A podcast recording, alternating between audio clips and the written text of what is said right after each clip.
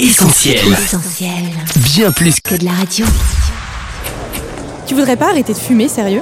Non mais tu parles, j'arrête quand je veux. C'est juste une question de volonté. Là que tu parles, Sophie et Lauriane. Responsable de 73 000 décès chaque année, c'est la première cause de mortalité évitable en France. La cigarette fait des ravages et là que tu parles relève le défi pour vous aider à arrêter de fumer. Quant aux non-fumeurs, cette émission est aussi pour vous l'occasion d'encourager un ami concerné à s'arrêter. Et pour répondre à toutes vos questions et partager des informations essentielles, nous aurons avec nous deux invités. Bienvenue à toi qui nous écoutes, tu es sur Essentiel et c'est là que tu parles. En ligne avec nous le docteur Dominique Trivio, bonjour. Bonjour. Vous êtes médecin tabacologue au centre Léon Bérard, un centre lyonnais mobilisé dans la lutte contre le cancer. Merci d'avoir accepté notre invitation. Je vous en prie. Et nous recevons en studio Johan, bonjour. Bonjour. Vous êtes un ancien fumeur, vous avez arrêté la cigarette il y a 9 ans. On va découvrir comment. Merci d'accepter de partager avec nous votre témoignage. Alors on va commencer cette émission avec un sondage réalisé dans la rue. Est-on au fait des conséquences de la cigarette sur notre santé? On écoute. Conséquences du tabac sur la santé? Bah, Vis-à-vis de ma collection de paquets de tabac et des images absolument glauques qu'il y a dessus, il y a, il le fait d'avoir des cancers du poumon, du cancer de la gorge. Récemment, j'ai le trou consécutif à une chirurgie du poumon. Il y a oh, la stérilité, il y a... Je crois que tu peux devenir aussi aveugle, si je me semble bien. Ça entraîne euh, donc difficultés respiratoires. Bon après tout ce qui est problème buccal, etc. Tout ce qui va avec. Tout ce qui est les différents types de cancers du poumon, de la gorge. Ça peut aussi être de l'œsophage. Et de l'estomac aussi. Euh, cancer, euh, asthme j'imagine. Euh, bon, il y a le tabagisme passif aussi. Euh, j'imagine pour le cœur aussi, ça accroît les risques cardiovasculaires peut-être. Fertilité. Alors docteur Trivio, votre réaction Est-ce que nos sondés ont vu juste? Est-ce qu'il y a peut-être d'autres conséquences auxquelles euh, on ne pense pas? Oui, non, ils ont vu euh, assez juste. Effectivement, euh, le tabac est responsable de 73 000 décès par an, comme vous le disiez fort bien au début de votre émission. La majorité de ces décès sont des décès par cancer. hein. 60% de ces 73 000 décès sont liés à des cancers, principalement le cancer du poumon, bien sûr, mais aussi cancer des ce qu'on appelle les voies aérodigestives supérieures. A les cancers ORL, œsophage. Il y a aussi le cancer de la vessie qui n'est pas très connu, euh, enfin moins connu, dont l'impact du tabac sur le cancer de la vessie est moins connu, mais un, cancer de la vessie sur deux quasiment est lié au, tabac. Et puis viennent ensuite effectivement les maladies cardiovasculaires, hein, 25% à peu près, tout ce qui peut être maladie coronarienne, euh, anévrisme, et puis évidemment tout ce qui est euh, bronchite, bronchopneumopathie chronique obstructive, hein, ce qu'on appelle la bronchite chronique, qui aboutit à l'emphysème et à l'insuffisance respiratoire. Et puis alors on a évidemment beaucoup d'autres effets euh, délétères du tabac sur la santé.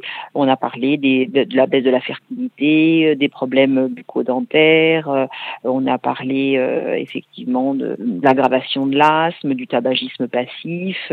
il y a effectivement beaucoup des troubles cutanés avec un, un vieillissement prématuré euh, de la peau, euh, un teint gris. euh, voilà, il y a beaucoup d'autres effets secondaires, mais c'est vrai que nos auditeurs euh, avaient bien vu euh, juste.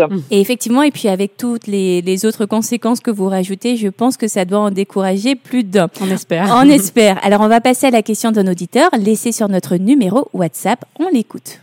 Bonjour, je suis non-fumeur et je voulais savoir quel impact euh, avait la fumée de cigarette de mes collègues ou des personnes qui passent dans la rue sur ma santé. Alors docteur, est-ce que le tabagisme passif, est-ce qu'il faut s'en inquiéter et si oui, jusqu'à quel point? Bien sûr, euh, il y a euh, effectivement parmi les 73 000 décès par an, il y en a un certain nombre qui sont aussi liés au tabagisme passif. Enfin, on estime à peu près à 5 à 6 000 le nombre de décès par an par tabagisme passif. Personne qui est exposée au tabagisme passif euh, peut avoir euh, les mêmes soucis euh, de cancer, de pathologies cardiovasculaires. Alors il faut une exposition effectivement prolongée, répétée. Hein. C'est pas effectivement euh, parce qu'on va euh, respirer une fumée de cigarette dans la rue, mais quand on vit au quotidien avec un fumeur et que cette personne ne prend pas euh, garde à euh, sortir euh, sur le balcon ou se mettre à la fenêtre pour euh, fumer, bien sûr qu'on subit euh, les conséquences néfastes, euh, néfastes du tabac. Fumer en voiture, par exemple, vous savez que c'est complètement interdit maintenant pour ne pas euh, justement intoxiquer les enfants, les jeunes enfants depuis leur euh, plus jeune âge. Donc il y a un effet réel du tabagisme passif, un effet délétère du tabagisme passif quand il y a une, une exposition euh, régulière, bien entendu.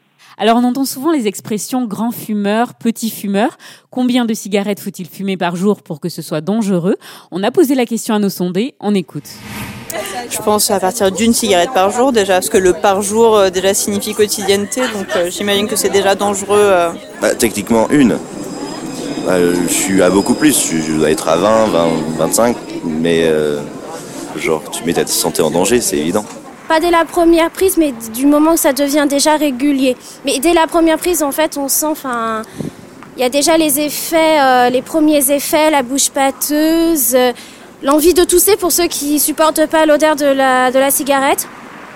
Et après, bah, ça devient, quand ça devient, bah, quand ça devient régulier, en fait. Donc, si on commence déjà une sag, même une cigarette, euh, un paquet, euh, même un paquet tous les deux à trois mois, même là déjà, c'est c'est beaucoup. Alors docteur, est-ce que c'est vrai? Est-ce que comme on vient de l'entendre, une cigarette par jour, c'est déjà trop? Oui, une cigarette, c'est déjà trop, effectivement. La cigarette, elle est toxique dès la première. On ne peut pas parler de petit tabagisme, hein, et c'est vrai qu'il faudrait retirer, alors nos auditeurs là encore sont bien informés, euh, mais il faudrait retirer euh, de l'idée euh, de certains que quand on fume deux, trois, quatre cigarettes par jour, on risque rien. C'est pas vrai du tout. C'est pas vrai vis-à-vis du risque de maladies cardiovasculaires en particulier. On s'aperçoit qu'avec des petites doses de tabac, on peut déjà avoir un impact très important sur euh, les plaquettes, sur l'agrégation des plaquettes et la, la constitution de, de thrombose, hein, d'infarctus. Et il faut savoir aussi que vis-à-vis du risque de cancer, la durée d'exposition pèse plus lourd dans la balance que la quantité de tabac. Alors évidemment, quand il y a une forte quantité euh, fumée pendant très longtemps, on multiplie d'autant le risque. Mais les gens qui se disent euh, fumer euh, trois cigarettes par jour depuis 30 ans sont beaucoup plus à risque de développer un cancer, notamment un cancer du poumon, que des gens qui auraient fumé beaucoup sur une courte période pendant deux ou trois ans. Donc ça, il faut absolument euh, lutter contre ces idées euh, fausses que certains euh, euh, véhiculent encore y compris dans la communauté euh, médicale, euh, que en dessous de quatre cigarettes, c'est un petit tabagisme et qu'il n'y a pas de souci. hein. Souvent, même chez la femme enceinte, on dit voilà, tant que vous êtes à quatre cigarettes, ça risque rien. Non, c'est pas vrai. Il y a une intoxication, et il y a un risque pour la santé, pour l'enfant et pour la mère. Hein, la, cigarette est délétère dès la première. Alors, Yoann, ça fait partie du passé maintenant, mais est-ce que vous considériez comme un grand ou un petit fumeur, entre guillemets? Alors pour ma part, je me suis toujours considéré comme un fumeur moyen. J'avais beaucoup d'amis qui fumaient moins que moi, certains qui fumaient beaucoup plus. Ça me permettait de me situer euh, sur une euh, en tant que fumeur moyen, mais avec ce que je viens d'entendre euh, de la part de- du docteur Trivio, ben, je réalise qu'en fait j'étais surtout un grand fumeur et surtout un fumeur. Je fumais en moyenne un paquet et demi par jour. C'est beaucoup. Ouais. Alors, euh, docteur Trivio, je me retourne vers vous. Qu'en est-il des cigarettes légères, fines ou encore euh, des cigarettes roulées? Est-ce qu'elles sont moins nocives comme on a tendance à le penser? Non, là encore, c'est de fausses idées, ce sont des concepts marketing. Lorsqu'on a une dépendance physique à la nicotine, il faut savoir que le fumeur va adapter sa façon de fumer pour extraire de la cigarette la quantité de nicotine dont le cerveau a besoin. Donc, euh, il va extraire la quantité de nicotine et donc avec la quantité de monoxyde de carbone, de goudron, de substances cancérogènes, euh, etc., etc. Et ce concept de euh, cigarette légère est un faux concept. Les cigarettes roulées sont souvent largement aussi nocives. On compte même souvent que deux cigarettes roulées pour une cigarette fumée. Les cigarettes roulées s'éteignent souvent plus, donc elles nécessitent souvent qu'on les rallume et donc on tire davantage sur ces cigarettes roulées. Donc là encore, c'est un faux concept de penser que parce qu'on fume des roulés, on en fume moins. On fume largement autant, si ce n'est plus, que des cigarettes normales. Alors, on ne pouvait pas passer à côté de la question des cigarettes électroniques. Une auditrice a une question à ce sujet. On l'écoute. Je voudrais savoir, est-ce que la cigarette électronique est meilleure pour la santé? Merci. Alors, la cigarette électronique, vraie ou fausse bonne idée, j'ai envie de dire, est-ce qu'on peut s'y fier pour éviter les risques liés au tabac, par exemple? Alors, ce qui est certain, c'est que la cigarette électronique est infiniment euh, moins toxique que le tabac, ça c'est clair. D'ailleurs, il ne faudrait pas parler de cigarette électronique, mais de vape. hein, euh, de vapotage. C'est infiniment moins toxique que le tabac puisque euh, il n'y a pas de combustion, donc il n'y a pas d'inhalation de monoxyde de carbone, il n'y a pas de substances cancérogènes. Euh, les substances qui sont absorbées sont le sont sous forme de traces. dire pour autant que ça n'a zéro toxicité, on n'est pas en mesure de le dire aujourd'hui parce que in fine, on n'a pas assez de recul et on ne sait pas ce que peuvent donner ces produits sous forme de traces qui vont être inhalés quotidiennement 24 heures sur 24 pour certains, 365 jours par an pendant euh, peut-être 10 ans. Et on le saura dans 10 ans. Mais à choisir, il est évident qu'il faut préférer une cigarette, euh, le vapotage à, au tabac. Ça, c'est absolument clair. L'écueil de la cigarette électronique, enfin du vapotage, c'est d'entretenir peut-être éventuellement une certaine gestuelle euh, qui fait qu'on a souvent un transfert d'une dépendance du tabac au vapotage mais encore une fois, c'est de toute façon euh, vraisemblablement beaucoup moins toxique que le tabac, ça c'est absolument certain. Alors parlons sport maintenant. On entend dire que c'est un bon moyen pour réduire les risques liés à la consommation de tabac. Est-ce que c'est vrai? Non, c'est archi faux. Euh, c'est bien de faire du sport d'une façon générale, mais faire du sport euh, et fumer souvent après l'effort, c'est pire que tout. Le monoxyde de carbone et toutes les substances passent d'autant plus facilement dans la circulation sanguine qu'on a une accélération de la euh, fréquence cardiaque, une dilatation des vaisseaux, etc. Donc euh, non, c'est pas du tout une compensation. Se dire on fait du sport donc je peux fumer, c'est un mauvais calcul. Qui plus est, euh, les muscles quand on fume sont quand même moins bien oxygénés. C'est pas euh, du tout une, une, façon de compenser la fumée de cigarette. Venons-en à l'arrêt de la cigarette. Vous avez participé récemment à la campagne nationale du mois sans tabac. Au cœur de cette campagne, un slogan Un mois sans fumer, c'est cinq fois plus de chances de s'arrêter. Dites-nous en plus. Alors, euh, il est vrai que les signes du manque physique de nicotine sont majeurs les premières semaines euh, suivant l'arrêt, c'est-à-dire globalement le premier mois, et puis ça monte par la suite. Donc, il est vrai que lorsqu'on arrive à passer ce cadre des, euh, du premier mois ou disons des premières semaines, eh effectivement, euh, euh, c'est plus euh, facile par la suite, physiquement j'entends, de rester abstinent. On n'a plus que la dépendance psychologique et comportementale auquel il faut faire face, mais il faut bien avoir conscience que cette dépendance psychologique et comportementale elle perdure et elle peut perdurer toute la vie. Et on n'est jamais, jamais à l'abri euh, d'une tentation. On n'est jamais à l'abri d'avoir, euh, d'éprouver à nouveau des envies, parfois des années après avoir arrêté de fumer, souvent à l'occasion d'un stress émotionnel, d'une réactivation, euh, voilà, d'un moment fort. On peut avoir une des envies qui réapparaissent. Et ça, on peut avoir, on peut être exposé à ce genre de situation toute sa vie même plusieurs années après avoir arrêté. Donc, et surtout à ce moment-là, pensez à ne jamais, jamais, jamais retoucher une cigarette, puisqu'il peut y avoir une réactivation à ce moment-là extrêmement rapide euh, de la dépendance physique qui se réinstalle souvent en quelques jours. Donc c'est vrai que les premières semaines sont les plus dures physiquement, surtout si on n'est pas accompagné médicalement.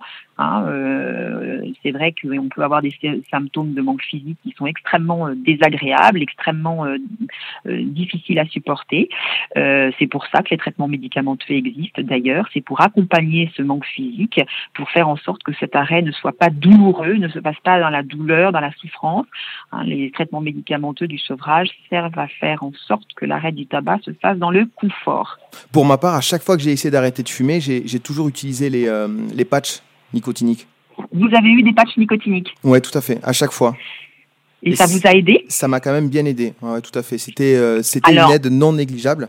Au début, je, je me souviens même euh, continuer à fumer, diminuer ma consommation de tabac tout en utilisant les patchs et progressivement arrêter euh, complètement, complètement l'arrêt. Et je sais qu'à chaque fois que j'ai essayé sans une aide euh, médical à côté, euh, ça a été un, ça a été un vrai calvaire. C'était déjà difficile avec un, soutien médical, mais alors sans, c'était quasiment impossible.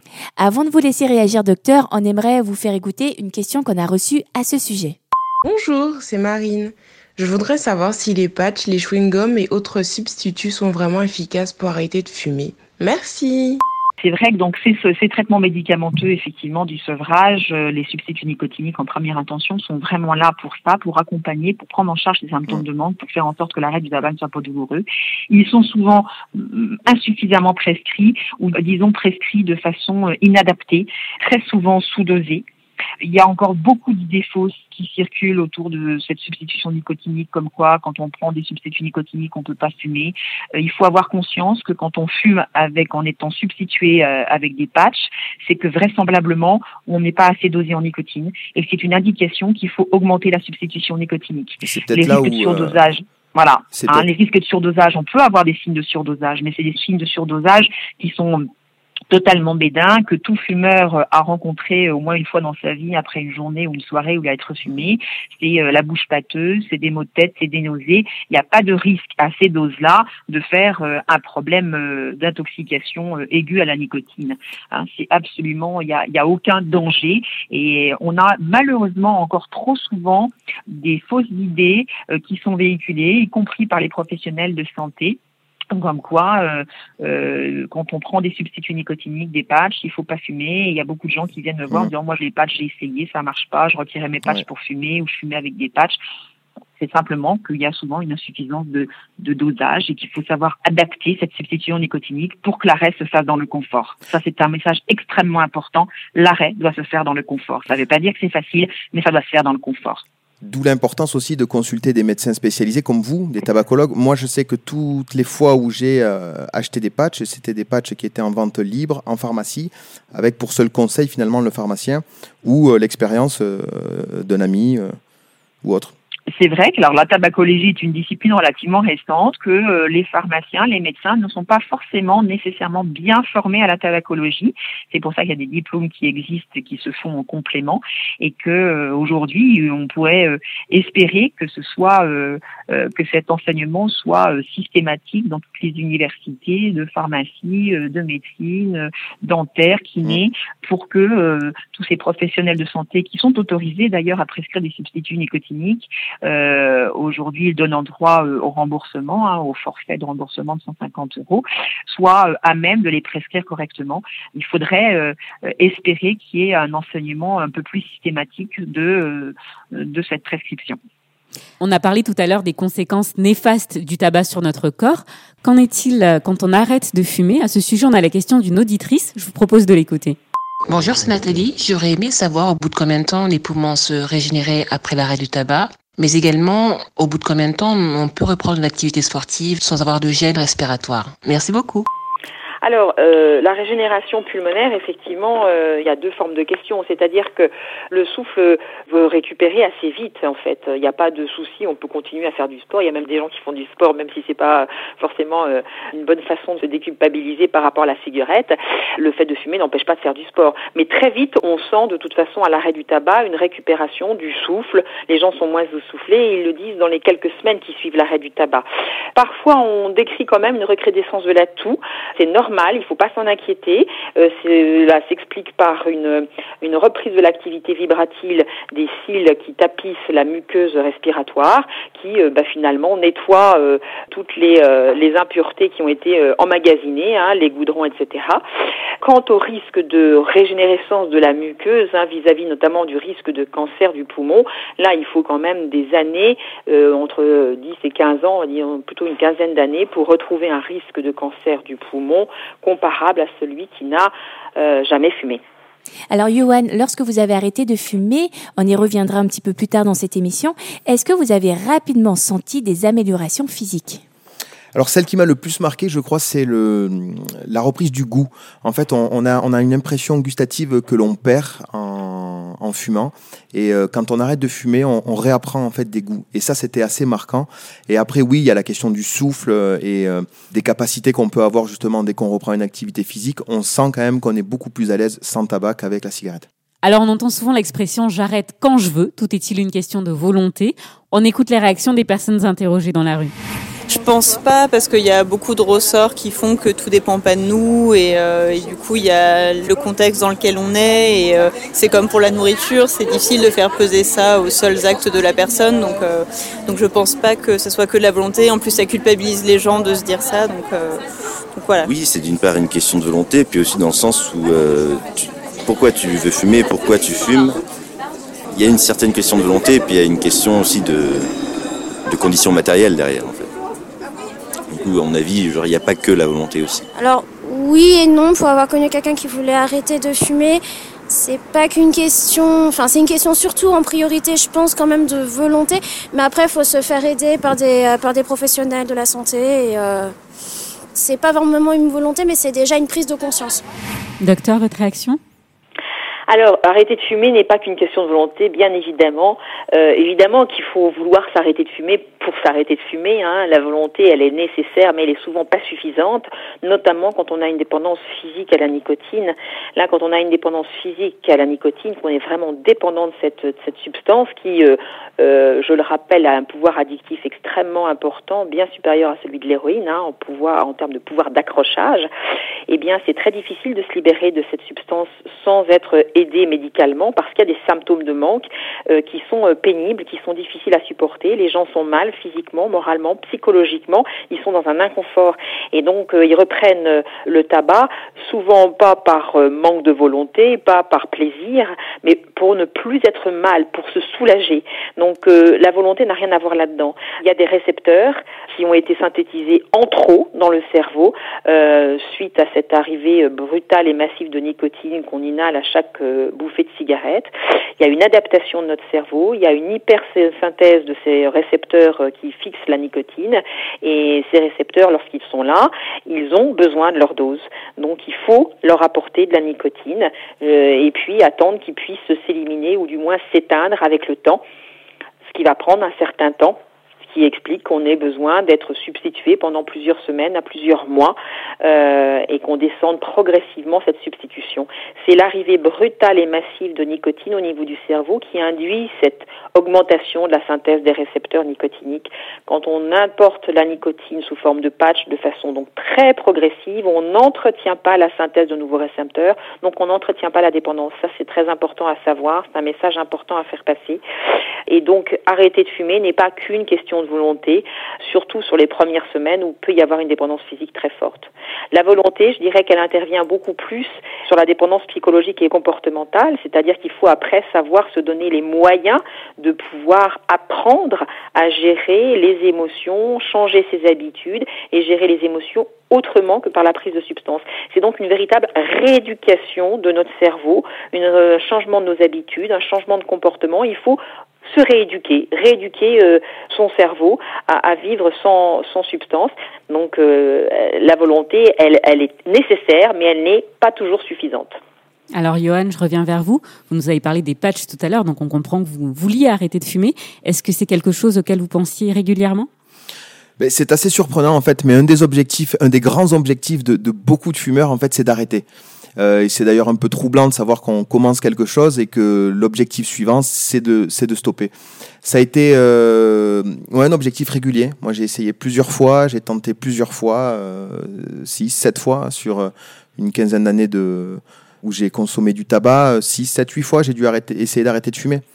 Alors on va rester dans cette démarche euh, d'arrêter de fumer. On l'aura compris, il est important hein, de se faire accompagner, de se faire aider. Dites-nous, docteur Trivio, comment se passe une consultation avec la tabacologue que vous êtes?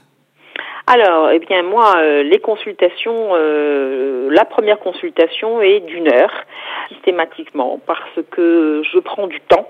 Je prends du temps pour écouter euh, l'histoire euh, du fumeur, euh, euh, tester sa motivation, comprendre à quoi correspond le tabac dans sa vie, quelle place le tabac joue dans sa vie. Je prends aussi beaucoup de temps à expliquer toute la dépendance au tabac, c'est-à-dire cette dépendance physique et cette dépendance psychologique et comportementale qu'on a tendance à trop oublier. Dépendance physique qui explique l'inconfort euh, des premières semaines et qui rend le sevrage difficile pour certains quand cette dépendance physique est forte. Il faut tester cette dépendance physique, elle se teste par un, questionnaire, euh, euh, on peut évaluer cette dépendance physique.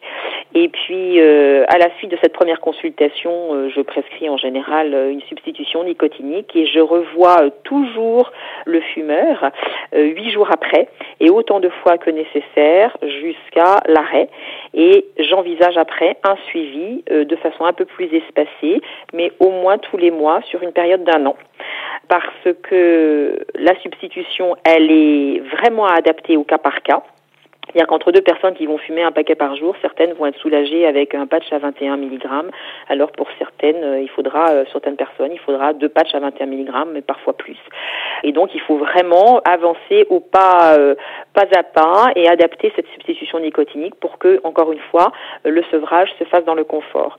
Et puis, le suivi, il s'inscrit dans le temps parce qu'arrêter de fumer, donc, c'est au-delà de la dépendance physique, il y a cette dépendance psychologique et comportementale. Il faut euh, déprogrammer son cerveau, changer ses habitudes, apprendre à vivre autrement, apprendre à vivre sans cette cigarette, faire un deuil finalement sur ce qu'on appelle, ce que j'appelle moi la meilleure ennemie, faire un deuil sur la personne qui était euh, fumeuse et pour faire émerger la non fumeuse.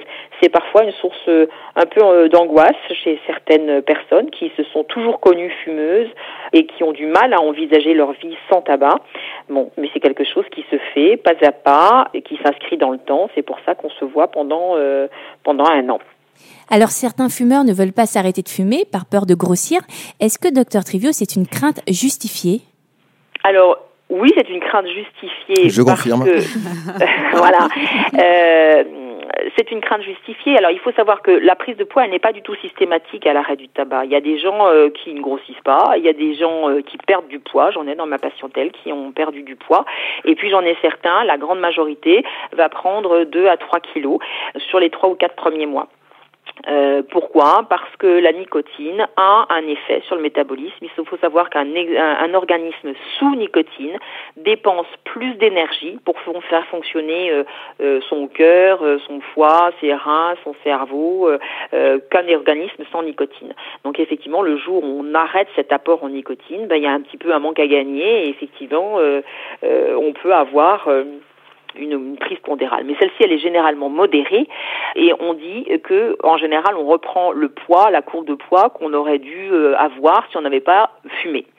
Là où effectivement les choses peuvent devenir plus euh, plus gênantes, euh, d'où l'importance d'un suivi, d'un accompagnement, c'est lorsqu'on gère toutes les envies de cigarettes par des prises alimentaires, que ce soit sous forme de bonbons, que ce soit sous forme de chocolat, de pommes, de paquets de gâteaux. Là, effectivement, si chaque pulsion de cigarette, on la, comble euh, par l'alimentation, bah on prend 15 kilos, c'est évident. Ça passe par les mêmes circuits du plaisir et de la récompense, donc il faut bien identifier ça aussi. On est sur un phénomène pulsionnel et la gestion des pulsions, on est encore sur un phénomène de, de gestion des, euh, des comportements et donc il y a des techniques pour, euh, pour gérer ces pulsions autrement. Alors, dans les mesures prises pour dissuader les fumeurs, il y a la hausse du prix du paquet de cigarettes. On parle de 10 euros d'ici 2020. Un argument convaincant, eh bien, on a posé la question. Je vous propose d'écouter. Je pense pas parce qu'il a augmenté au fur et à mesure des années. Alors ça, ça a un petit peu freiné pour certaines personnes. Ça dépend parce qu'il y a deux manières. C'est soit on est accro à la nicotine, soit on est juste accro au simple fait de tirer une cigarette. Genre c'est pas une augmentation progressive du tabac qui va faire euh, flancher les gens. Genre faire passer le, prix du paquet de tabac genre de, 7 euros à 15 euros, oui effectivement genre là tu, te poses des questions. Mais si on fait ça, il faut être réaliste aussi. Le marché noir, bah, il va se faire plaisir. Et moi, par exemple, je serais un des premiers à aller euh, chercher mes clopes à 5 balles. Euh. Parce que les gens aménageront toujours leur budget de telle sorte qu'ils fumeront malgré tout. Puis en plus, ça va développer un marché noir comme pour la drogue, comme pour plein de choses. Donc euh, je suis pas persuadée que ça soit très efficace sur le long terme. Alors Johan, peut-être pour commencer, le paquet plus cher, quel impact ça a eu sur vous? Alors moi j'ai commencé à fumer il y a très longtemps et pour tout vous dire le paquet était euh, environ à 2,50 euros. J'ai arrêté de fumer, le paquet était à 5,50 euros. Euh, donc il y avait quand même eu une augmentation mais ça n'a jamais eu de répercussion sur ma consommation. Par contre, c'est vrai qu'aujourd'hui, quand je vois les paquets à 7, 7,50, je pense que ça aurait eu un impact sur ma consommation.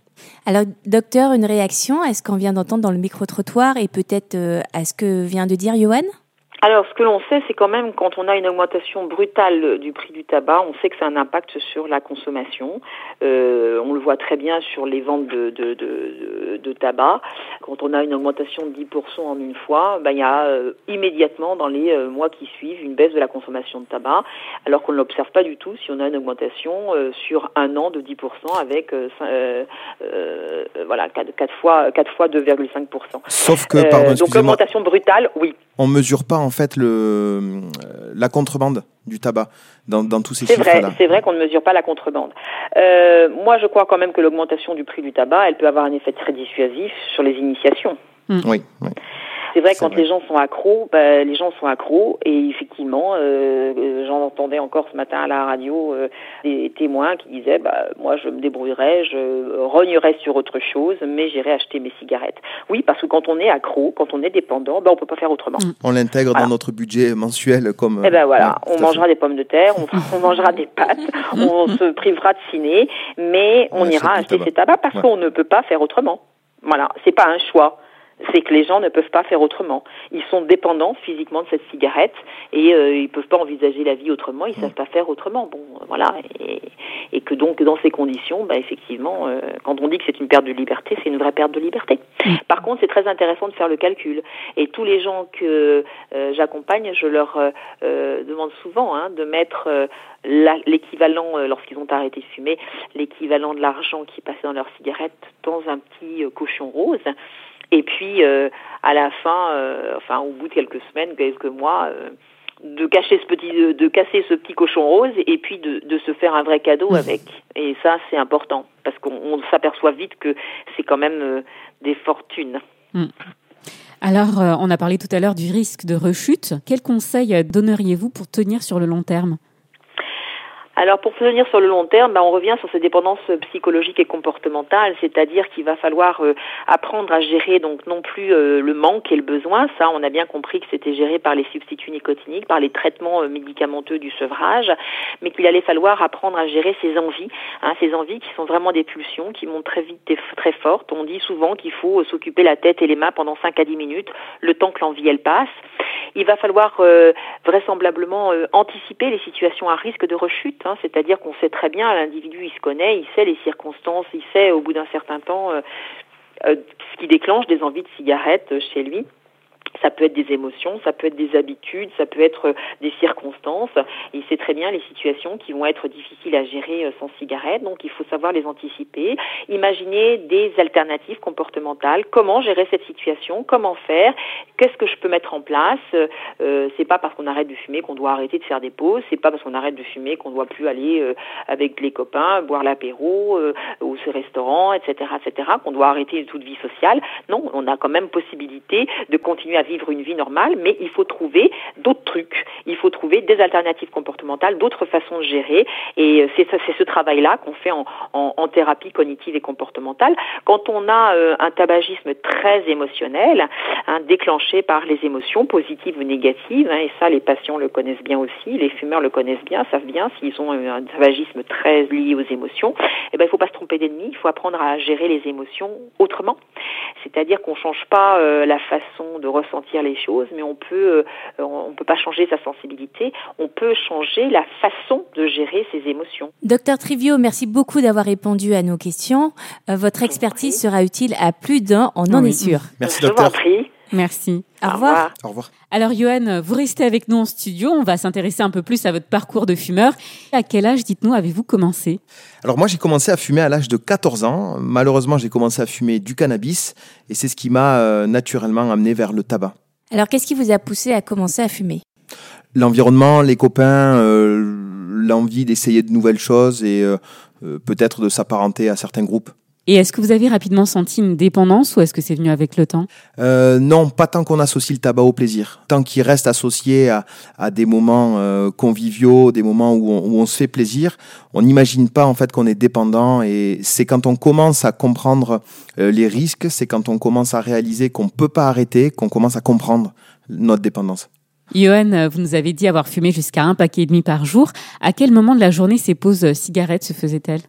Ouais, c'est ce que disait tout à l'heure le docteur Trivio quand elle parlait des habitudes en fait qui déclenchaient des envies. Ben en fait, il y en a tout le temps. Pause café au boulot, récréation quand on est au collège, l'apéro entre amis le week-end. En fait, c'est tous les moments du quotidien. Dès qu'on a l'occasion de, de sortir son paquet et de prendre une cigarette, on le fait. On dit souvent que la cigarette, ça déstresse. Est-ce que vous aviez euh, ce besoin de fumer dans des moments peut-être plus stressants dans votre vie, en dehors de ces pauses euh, détente? Oui, complètement. Alors le besoin de fumer euh, se fait de plus en plus pressant quand on est stressé. Par contre, euh, le stress diminue pas du tout euh, avec l'utilisation du tabac.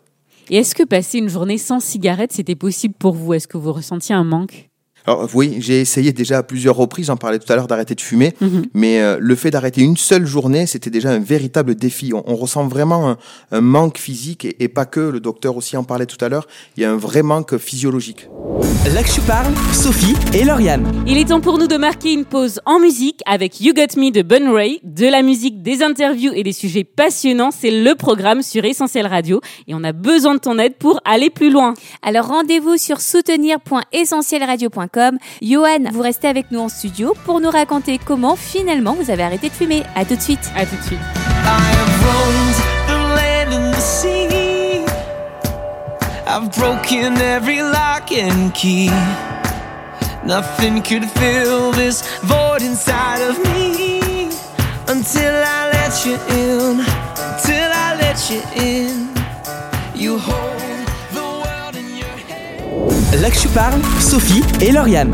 Vous êtes sur Essentiel et cette semaine dans l'Actu Parle, on parle de la cigarette. Oui, Sophie, c'est la tabacologue Dominique Trivio qui a répondu à toutes nos questions en ce début d'émission. Une émission que l'on poursuit tout de suite avec vous, Johan. Alors Johan, vous nous disiez fumer un paquet et demi par jour. Aujourd'hui, c'est de l'histoire ancienne. Que s'est-il passé? Alors l'année où j'ai arrêté de fumer, j'ai eu un accident qui m'a euh, amené tout droit aux urgences et euh, là j'ai euh, fait la rencontre d'un médecin urgentiste qui m'a informé que vu toutes les quantités de produits consommés, tabac y compris, je pouvais avoir de sérieux problèmes cardiovasculaires et ça très rapidement. Alors j'avais euh, 27 ans de mémoire et ça a été un véritable choc, mais quelque part aussi un déclic. Le problème, c'est que j'ai réalisé ce dont on parle depuis tout à l'heure, c'est que on n'arrive pas à arrêter ni la drogue, ni l'alcool, et encore moins le tabac. On en est vraiment dépendant. Et suite à cet accident, en fait, je me suis souvenu d'un échange que, que j'ai eu avec un chrétien qui m'avait dit un jour, si tu veux vraiment changer de vie et, être délivré de tous tes problèmes, eh bien, il n'y a que Jésus qui puisse t'aider. Et là, j'ai vraiment réalisé que j'avais vraiment des problèmes et vraiment besoin d'un changement radical. Alors, j'ai- j'ai revu ce chrétien et ensuite, euh, j'ai commencé à lire la Bible. Et j'ai découvert qu'on était esclave de celui à qui on obéissait. Et j'ai très vite compris que pour moi, ça concernait le tabac en partie, et que j'étais devenu esclave du tabac. Mais ce que la Bible déclare aussi, c'est que tous ceux qui croient en Jésus sont complètement libérés de leurs péchés et de tout ce qui les tient en esclavage. Et c'est comme ça, en fait, en m'appuyant sur Jésus, que j'ai pu trouver les ressources dont j'avais besoin pour arrêter le tabac. On peut parler d'une vraie délivrance, mais est-ce que votre sevrage en était pour autant immédiat? Alors le sevrage a été très dur, très difficile. J'ai réussi à arrêter euh, la drogue et l'alcool euh, en... assez rapidement, mais bizarrement le défi le plus dur à relever pour moi, ça a été le tabac. J'ai tout simplement appris à faire confiance à Jésus et à m'appuyer sur lui. En fait, j'ai appris à faire ce qui pour moi était possible et je l'ai laissé faire à lui ce qui était impossible. Alors Johan, ça peut paraître un peu incongru de parler de Jésus dans ce contexte. hein. Pourquoi Dieu? Est-ce que si on vous avait dit que la foi en Dieu pourrait vous débarrasser de votre addiction au tabac, vous l'auriez cru euh, il y a quelques années? Non, je crois pas. Honnêtement, je pense pas et je crois que Dr Trivio nous a apporté un panel de réponses qui peuvent nous aider à, laisser entrevoir une suite à l'arrêt du tabac. Sauf que dans mon cas précis, c'était pas possible. Et je connais énormément de fumeurs et énormément de fumeurs qui ont souhaité et qui souhaitent encore arrêter et qui n'y arrivent pas. Et il a fallu vraiment que je trouve une, une solution. Et la seule solution, moi, je l'ai trouvée euh, en faisant confiance à Jésus. Alors Sophie, vous disiez que c'était peut-être incongru de parler de Jésus. En fait, non, c'est pas du tout incongru. Bien au contraire, Jésus, il a toute sa place dans toutes nos expériences et surtout dans celles qui nous libèrent de ce qui nous tient esclaves. Johan, est-ce qu'il y a un verset dans la Bible qui vous a particulièrement marqué? Oui, et tout à l'heure, je le citais, c'est un verset qui est écrit dans le livre des Actes, chapitre 13 et au verset 39, et qui dit tout simplement, tous ceux qui croient en Jésus sont complètement libérés. Alors Johan, cette émission touche à sa fin. Est-ce que vous auriez peut-être un dernier message à adresser à nos auditeurs, des fumeurs, mais aussi euh, des gens qui seraient concernés par toute autre forme d'addiction? Eh bien oui, tout simplement inviter euh, chacun à demander de l'aide à Jésus et puis euh, le faire simplement en priant et surtout en croyant que lui seul peut faire vraiment des miracles. Et puis euh, j'ai quand même envie de répéter ce verset qui dit que tous ceux qui croient en Jésus sont complètement libérés. Eh bien Johan, merci beaucoup d'avoir accepté notre invitation. Merci pour votre témoignage. Merci à vous, merci Sophie, merci Lauriane. Un grand merci et puis bonne continuation. Merci, au revoir. Là que je parle, Sophie et Lauriane. Il est temps pour nous de rendre l'antenne. Si tu as des questions, des commentaires, ça se passe sur notre numéro WhatsApp, le 07 87 250 777. On te donne rendez-vous aussi sur les réseaux sociaux, Facebook, Twitter, Snapchat et SoundCloud pour écouter les émissions. Et si tu aimes ce qu'on fait, alors n'hésite pas à nous soutenir. On te rappelle l'adresse, c'est soutenir.essentielradio.com. Nous, on te dit à la semaine prochaine pour un nouveau dossier. Et en attendant, bonne écoute sur essentielradio.com ou sur notre appli. Salut Salut